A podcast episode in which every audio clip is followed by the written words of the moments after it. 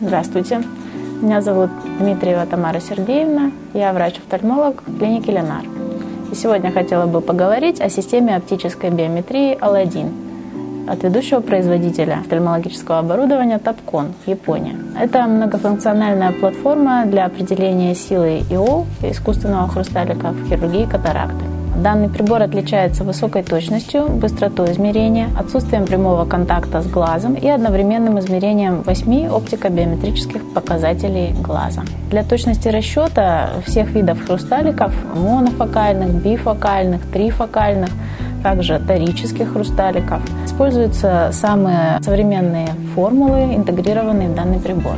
Благодаря тому, что аппарат сочетает в себе функцию кератотопографа, можно рассчитать э, силу искусственной интраокулярной линзы после ранее проведенных кераторефракционных вмешательств, в том числе после кератотомии, то есть насечки, которая широко была распространена в 80-х годах и проводилась пациентам с близорукостью и астигматизмом. Сейчас как раз данным пациентам по возрасту требуется операция по поводу.